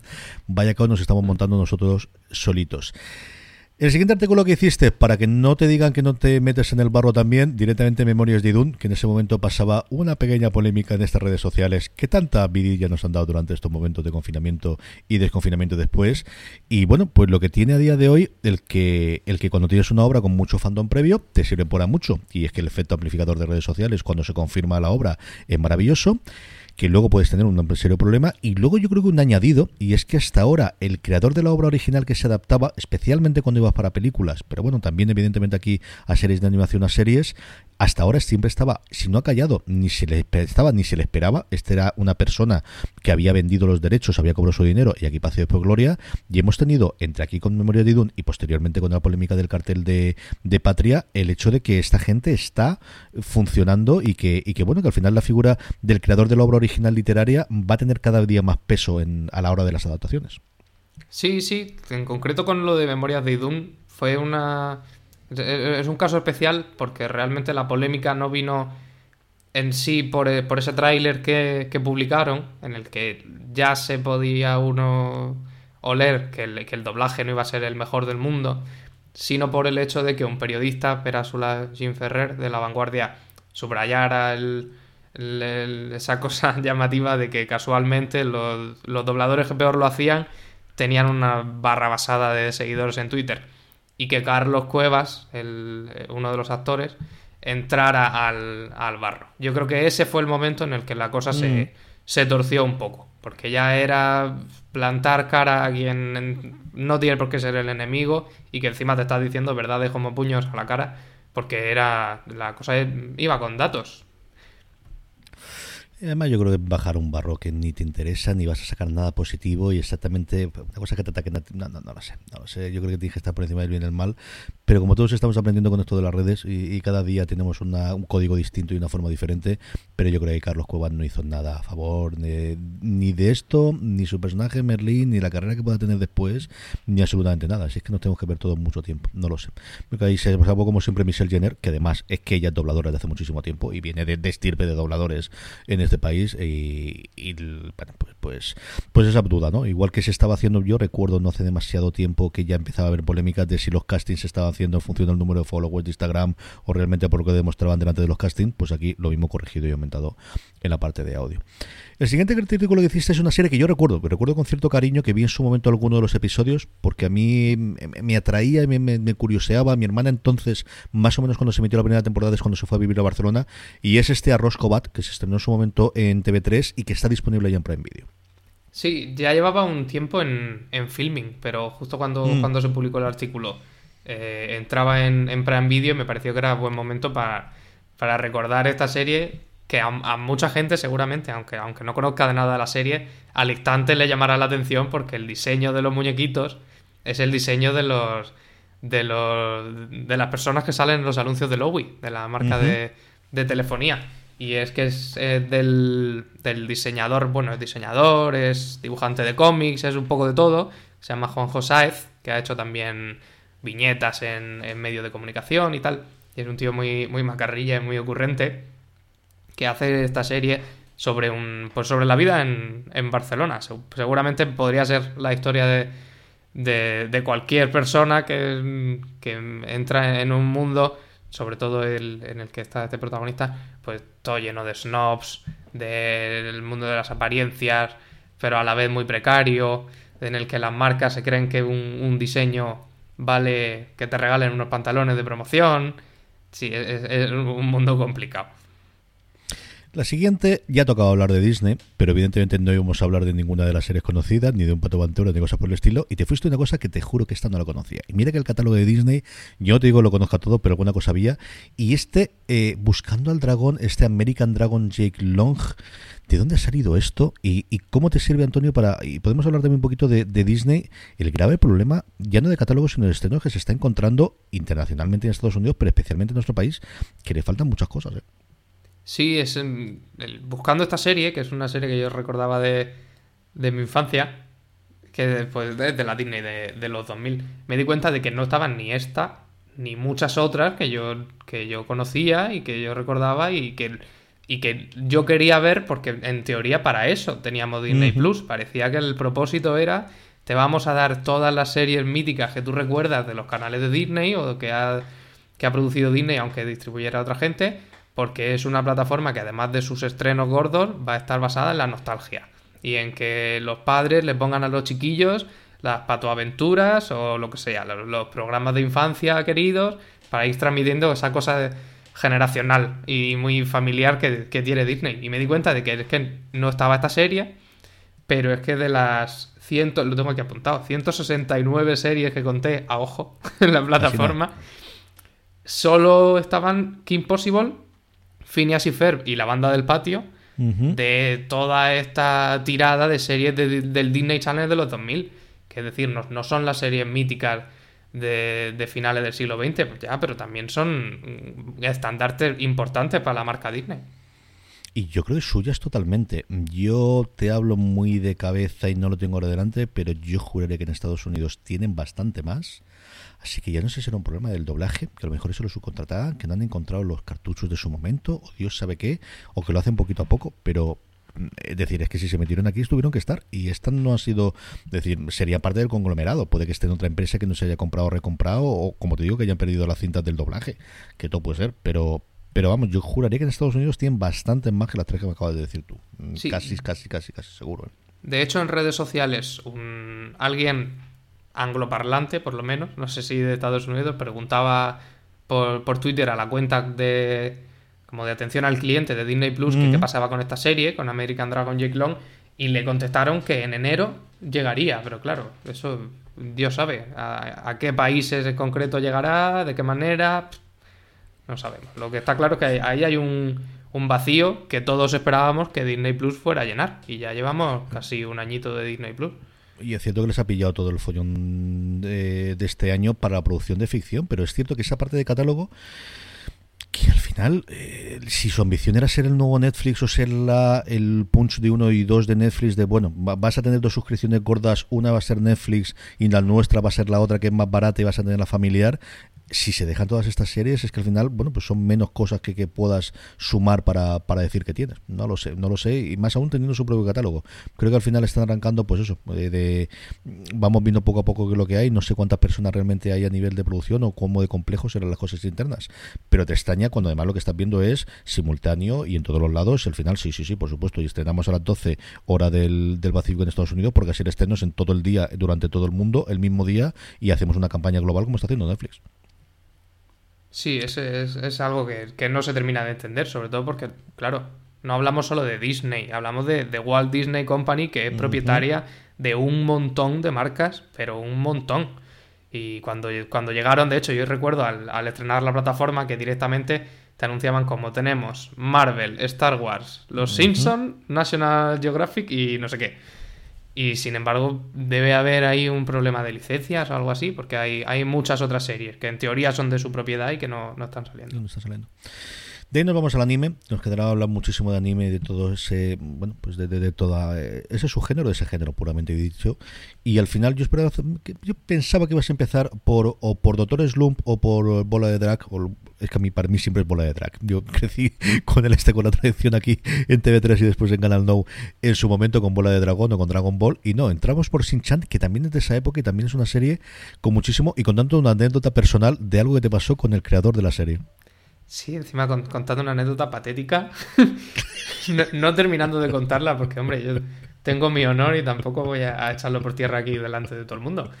Pero sí, sí, fue un, un- un- una anécdota también que te hace pensar sobre muchas cosas relacionadas con el anime, porque yo me planteé en un salón del manga, en el de Murcia, bueno, el salón del manga y la cultura japonesa se llama, en el que llevaban al, a Yujimoto, que ha sido el director de Shin-Chan, pues no desde el principio, pero vaya, desde, desde 2004, o sea, es un, tiene un recorrido largo, podríamos decir que es el, el, papá de Shin-Chan adoptivo. Y preguntándole algo sobre el, sobre el tono de la serie, sobre cómo la serie podría llegar a ser más universal o a, entenderse en un montón de culturas que no tuvieran los mismos códigos por ser más sencilla o más simple. Y ni yo lo expliqué bien, ni el tío me entendió, ni la traductora que estaba allí que me ponía unas caras. Pensaba que no iba a preguntar nada remotamente. Como diciendo, pero, pero si es que no entiendo qué quiere decir. Y aquello era un, desastre. Porque el, público que había reunido en un auditorio, porque aquello era un señor auditorio, iba a preguntar si Nevado, el perro de Shin-Chan, come de un pienso o del otro. Claro, claro.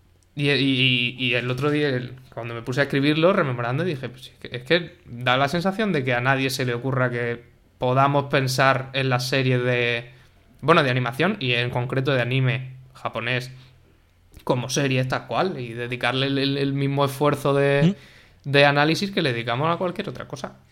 Yo no sé si es por cuando empiezas a verla a nivel de edad, yo no sé si es por el número de episodios que te dan pues parecerlo mucho más al serial, ¿no? O a la serie diario, cosas similares, pero coincido contigo y, y quitando pero me más a películas, ¿no? Una Kira o quitando alguna cosa muy, muy, muy concreta que desde el principio se plantee como temporada pequeñita, que no hay tantas, coincido contigo, que al final parece que no podemos hacer ese análisis.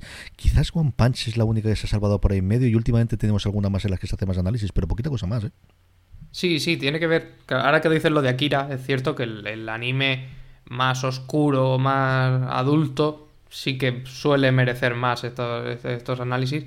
Que al final las series infantiles que coincide como Shin-Chan o como, como Bola de Dragón, que es que los que estamos haciendo los análisis en los mm. medios las hemos visto de pequeños. Entonces, pues podemos tener un poco esa concepción de ellas como una serie infantil como un entretenimiento para, chicos, pero es que tiene, tiene muchas vueltas por donde.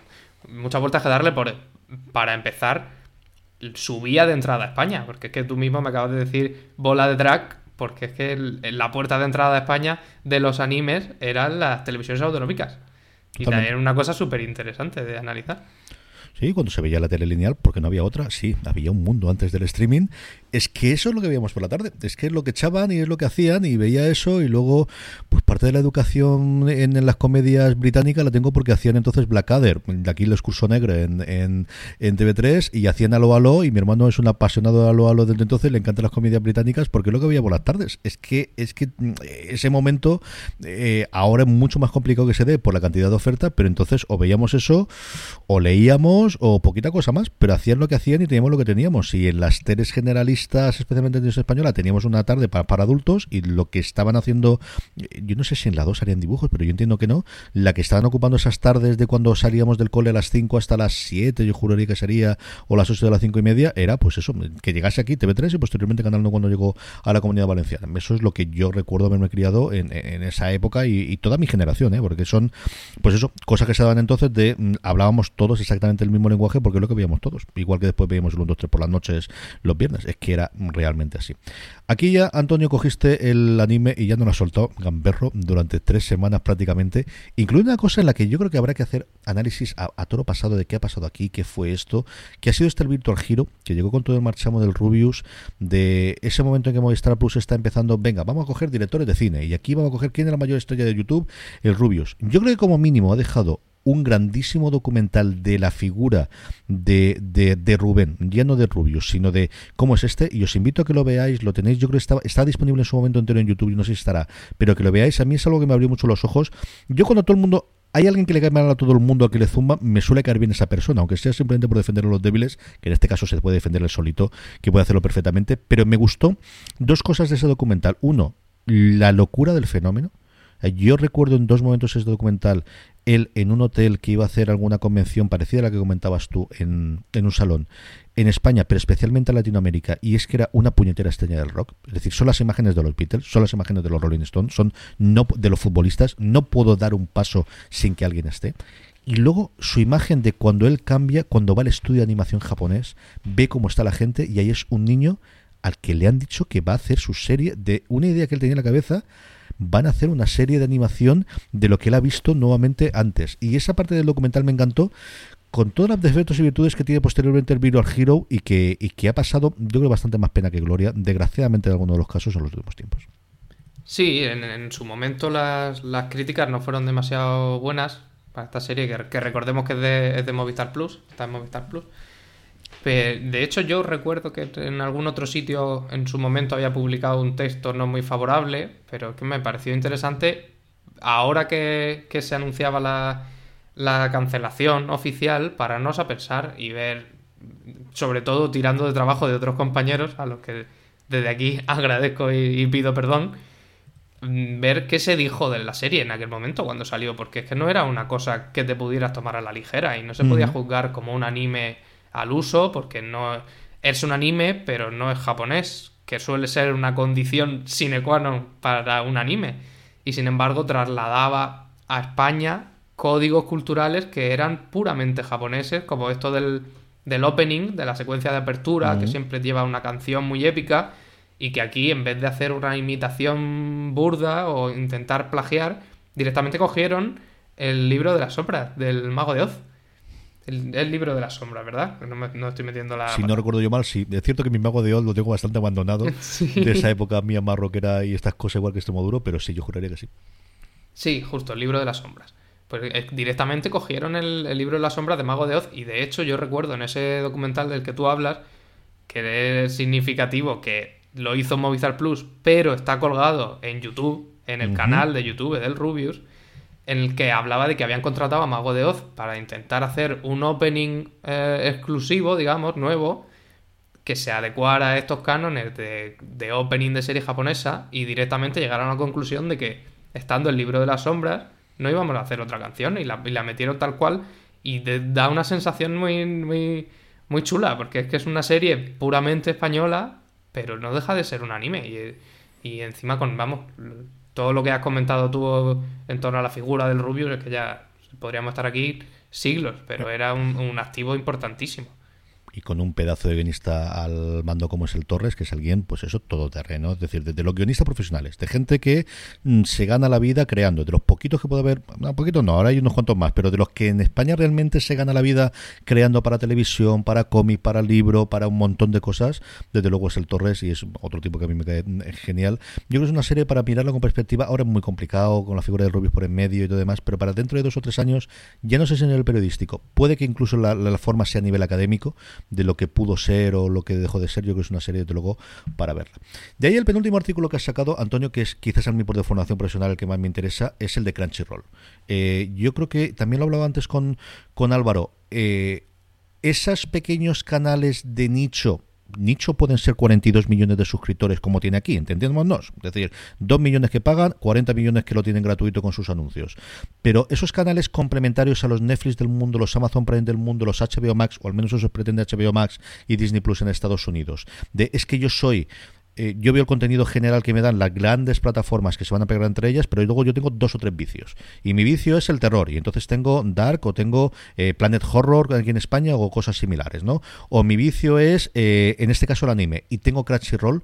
Yo creo que ese es el otro sitio donde puede haber dicho. O me gustan las series inglesas, que eso lo decía yo también Álvaro, y entonces tengo en su momento. Anchor TV o tengo la, plataforma conjunta que hay entre las, las distintas cadenas británicas, ¿no? Este tipo de plataformas en vez de desaparecer, lo que están haciendo es que se ve que cada vez hay más y que la gente una vez que se suscriben, que evidentemente es mucho menor, puede funcionar. Y Crunchyroll es de las que quizás más tiempo lleva y más claro tiene su modelo de negocio, Antonio. Sí, sí es que al final, conforme se va saturando el, mercado, pues el diversificar las plataformas parece lo suyo. Cuando, ¿Cuántas series de Netflix nos pasan desapercibidas por las que realmente nos interesan o las que realmente vemos? Y en Crunchyroll en concreto jugaba con cierta ventaja en el sentido de que el, nicho del anime, digamos, es un nicho extremadamente potente y muy desarrollado dentro de lo suyo. No es, no es igual al, nicho de la gente a la que le gusta la ciencia ficción, que en, en Estados Unidos tienen muchas convenciones y tal, pero yo les, veo menos entidad propia y, sólida como grupo. El, nicho del anime, todo el mundo ve lo las mismas series, todo el mundo va al mismo sitio, se reúne de la misma manera, expresa su condición de fan mm.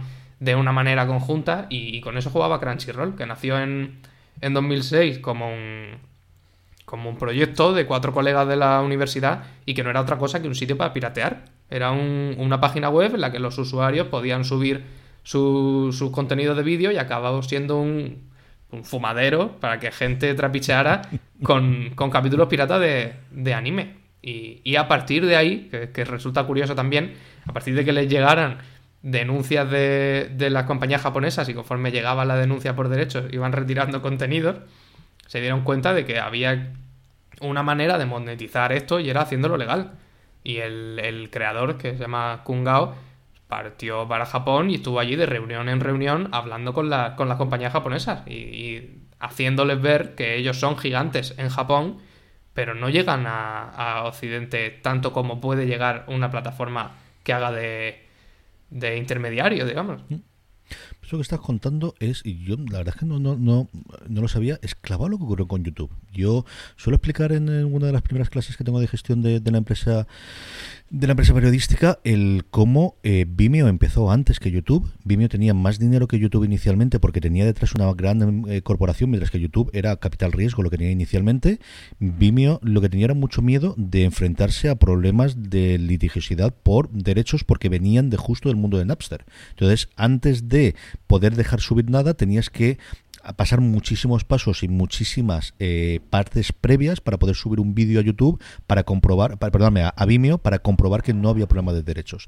YouTube, en cambio, lo que decidió al principio es anchas Castilla, tiramos para adelante y ya llegaron las denuncias. Lograron venderla a Google antes de tiempo y lo que hicieron una vez que estaba dentro de Google es lo mismo que dices tú, de mirar, este contenido de un episodio de, una, de un eh, late night tuyo de hace 35 años o 50 años tiene demanda, es que la gente quiere verlo. Aquí podemos hacer dos cosas, que es enfadarnos o quitarlo, y entonces no ganamos nadie, o porque no nos repartimos la pasta. Y la primera acierto, el posterior sería el que convertiría o el que crearía los youtubers, que es vamos a permitir que los anuncios de aquí se reparta el dinero, pero el primer gran acuerdo y el primer gran acierto que tiene YouTube es ir a hablar con los CBS del mundo, ABC, NBC y todo lo demás y decirle, todo ese contenido que tenéis en cintas muerto de asco, porque en vuestra vida lo que iba a funcionar es la emisión en directo y con mucho alguna reposición, traérnoslo traérnoslo y nos repartimos la pasta. Y de hecho, yo no sé si el reparto era justo al revés de lo normal con los después, que el 70% era para, para CBS por en su momento por el, show de, de Carson o, y el 30% para YouTube. Acabó todo el problema de litigios, pero eso sí, tenía ejercido tres años antes por la calle de medio y tener la nariz de decir, bueno, pues hasta que nos cierren el chiringuito, esta es la forma de seguir y de aumentar, eh, eh, bueno, aumentar visionados y de aumentar clientes y de aumentar funcionamiento. Y al final, bueno, pues es lo que hace en muchos casos esta plataforma, pues igual que Uber, igual que Cabify y lo demás, de vamos a ver la cosa para legal o a legal hasta que tengamos y sobre todo crecer el número de suscriptores. Pues sí, Crunchyroll ha tirado de algo que, el público de anime ya hacía. Si es que encima el público de anime, además de toda, toda esta este sentimiento de comunidad y de compartir, además del, de las propias series, un merchandising y unos eventos y tal, es que era un público, por lo menos desde lo que yo conozco, que pirateaba principalmente. Pero realmente a, nadie le gusta piratear si tiene una alternativa mm. mucho más fácil y de mucha más calidad. Y es que esta gente ofrece por 7 euros al mes, en vez de estar hurgando en los rincones más repugnantes de Internet, contenido en HD, con emisiones una hora después de que se estrene en Japón, con una tienda específica, si es que ¿para qué quieren más? Lo que pasa es comodidad, es decir, si al final cualquier serie de Netflix lo podemos piratear y verla, cualquier disco al final lo podemos conseguir. ¿Por qué pagamos Spotify y Netflix? Porque la puedo ver en el ordenador que estoy hablando yo contigo ahora y ahora cuando me mueva en el teléfono que tengo o en el iPad y podemos compartirlo legal o ilegalmente. En mi caso, como tengo mucha gente de la familia, lo vemos todo dentro de casa. Pero que al final Netflix no, no te ofrece contenido, te ofrece comodidad. Y Spotify no te ofrece contenido, te ofrece la comodidad de llevar toda la discografía que se ha hecho en el mundo en tu bolsillo. Y que si ahora te apetece esa canción que realizaste hace 20 años o mm, enséñame algo nuevo que tengo ganas de correr y no sé exactamente qué, que tengas esa comodidad. Y yo creo que ahí mm, hay que alabar a toda la gente que está intentando hacer ese tipo de plataformas y en este caso cubrir esos nichos, ¿no? Y cubrir esos huecos, pues como aficionado a una cosa, a mí me encanta tener algo de ciencia ficción, que es mucho más complicado, desde luego, de tener algo de género, porque ahí pues, pues, los productos son más caras, tiene más gente, pero al final aquí yo creo que eh, es a lo que vamos a ir. ¿eh? Vamos a ir a cuatro o cinco plataformas grandes de servicio a la carta de, por defecto, lo que en mi época muy de crío era la uno de le doy al botón, entonces te levantabas y le dabas al botón a la televisión y, y, lo tendrás, que es Netflix, que puede ser otra, y luego cosas de nicho de las que a mí me interesan y que yo quiero ver. ¿no?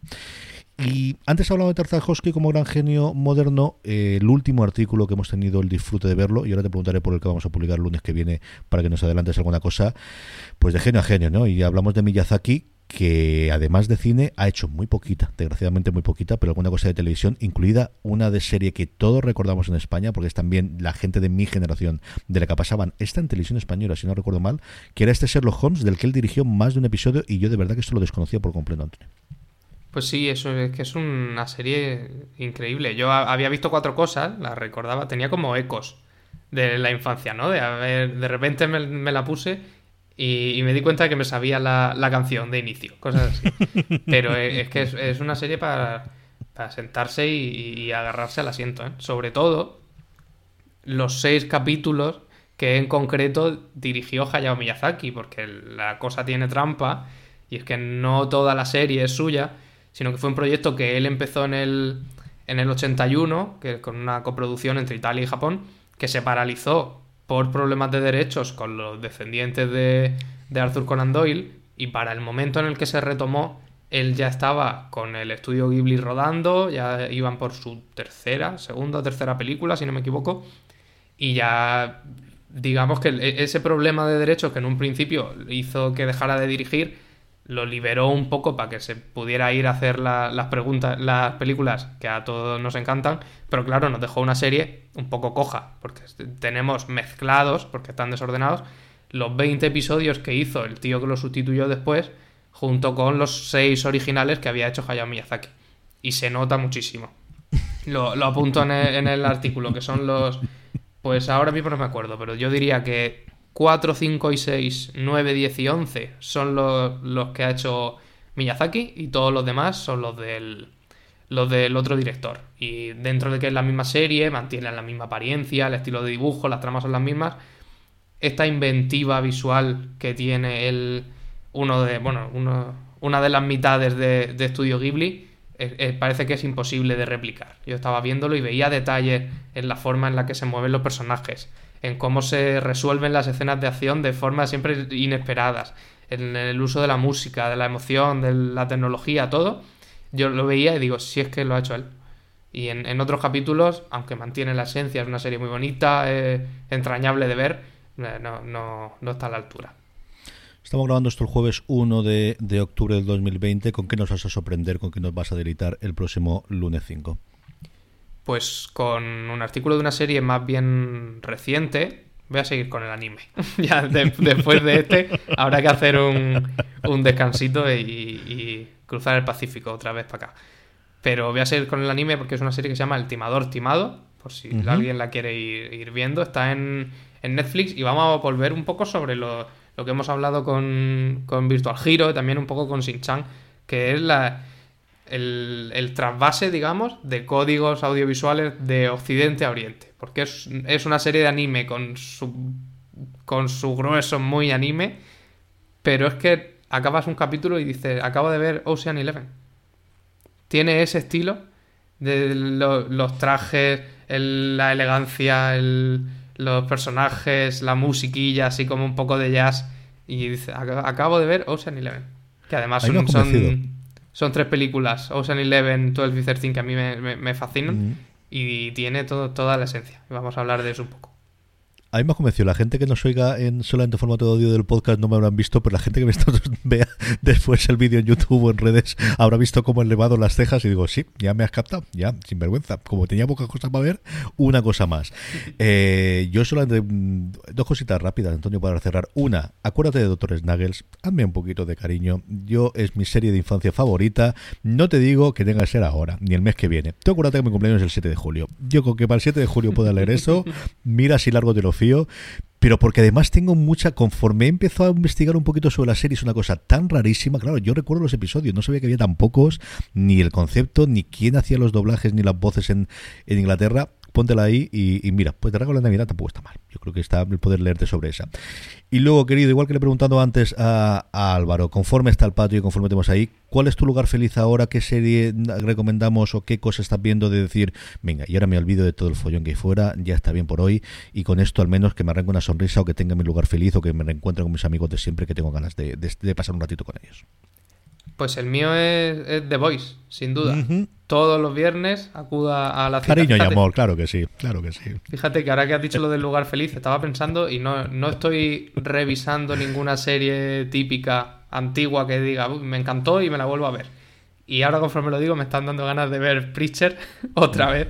Que también, también otra cosa de cariño y amor y, sí, sí, sí, y concordia y, buenas palabras porque también es un, un cómic de Garcenis, igual que, igual que The Voice, y también es una serie de, de Seth Rogen y Evan Goldberg, igual que The Voice.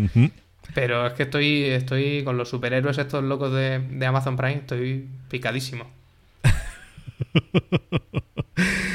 Antonio Rivera, gracias como siempre, querido. Un abrazo muy fuerte, cuídate muchísimo. Gracias a ti, CJ, un abrazo.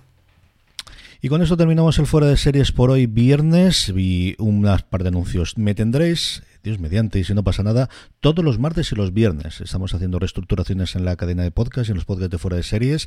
Vamos a traeros mucho más eh, programas a lo largo de estos meses, pero sí os puedo anunciar ya que me vais a tener en este formato, en este fuera de series con CJ Navas, trayendo invitados, trayendo entrevistas, trayendo comentarios, trayendo a nuestros colaboradores habituales, hablando un poquito de todo lo que se cuece en el mundo de la serie de televisión alrededor de él, que al final cada vez tiene más peso eh, cosas dentro del universo de las series, todos los martes y los viernes. Así los martes podemos repasar lo que se estrenó el fin de semana, que cada vez hay estrenos más potentes, incluido Patria, incluido todo el resto de las, de las series españolas y americanas que se estrenan los domingos. Y el viernes un poquito de cara al fin de semana, terminando con una recomendación, y esa es la que os hago hoy, y es que tenéis que ver Ted.